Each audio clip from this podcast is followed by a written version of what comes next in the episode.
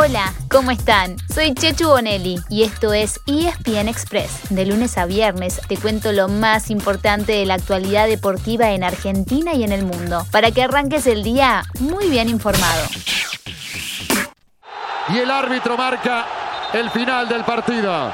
París de visitante ante Brujas, allí en Bélgica, ha rescatado un punto.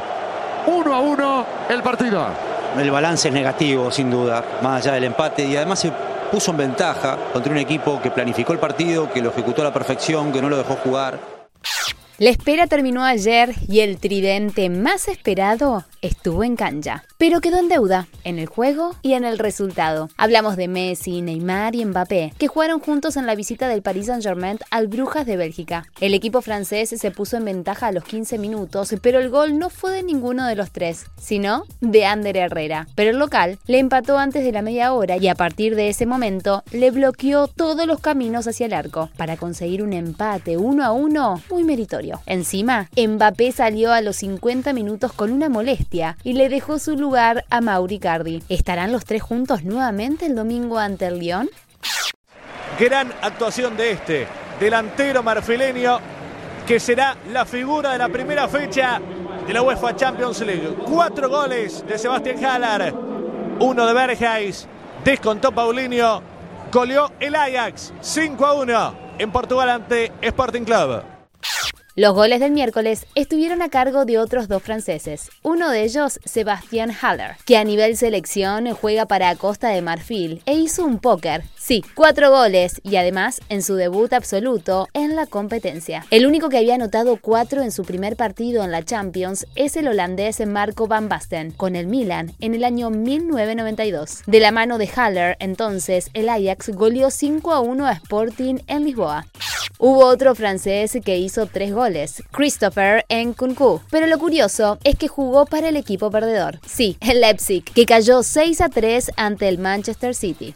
Los dos duelos de grandes europeos cayeron para el mismo lado, o mejor dicho, perdieron los dos de la misma ciudad. En su casa, el Inter aguantó el cero prácticamente hasta el final, pero en el minuto 89, un gol de Rodrigo le dio la victoria 1 a 0 al Real Madrid, mientras que el Milan empezó perdiendo. Pasó a ganar 2 a 1, pero finalmente cayó 3 a 2 en su visita al Liverpool. En otros resultados, Atlético Madrid empató sin goles con el Porto. Borussia Dortmund derrotó 2 a 1 al Besiktas en Turquía y Sheriff hizo su presentación en la Champions ganándole 2 a 0 para el Shakhtar.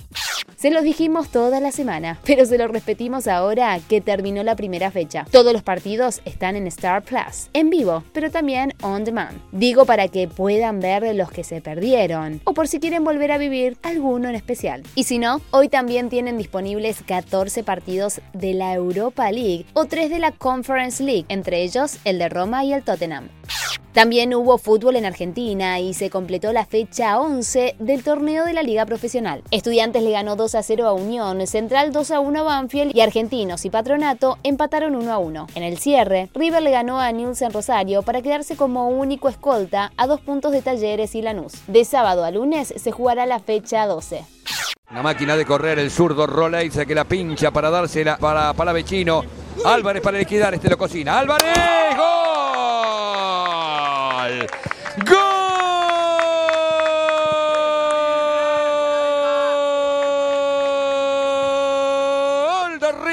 Julián, River 4, 1 para Newells.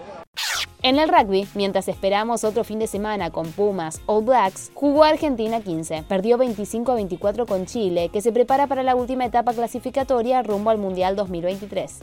Por último, hubo una gran noticia para el básquetbol argentino. El base Leandro Bolmaro le pagó la cláusula de salida al Barcelona, con el que tenía contrato hasta junio del 2023, para poder jugar en la misma temporada en la NBA. Con 21 años, Bolmaro irá a los Minnesota Timberwolves, que adquirieron sus derechos en el draft 2020, y sería el tercer o cuarto argentino este año en la mejor liga del mundo. Ya están Facu Campazo en los Denver Nuggets y Gabriel Deck en Oklahoma City Thunder.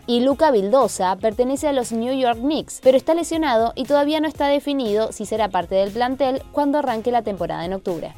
Y así llegamos al final de nuestro episodio de hoy. Soy Chechu Bonelli y de lunes a viernes te traigo las noticias deportivas más relevantes para que arranques el día muy bien informado. Te espero en el próximo ESPN Express. Y no te olvides, dale clic al botón de seguir para recibir una notificación cada vez que haya un nuevo episodio disponible. No te vas a arrepentir.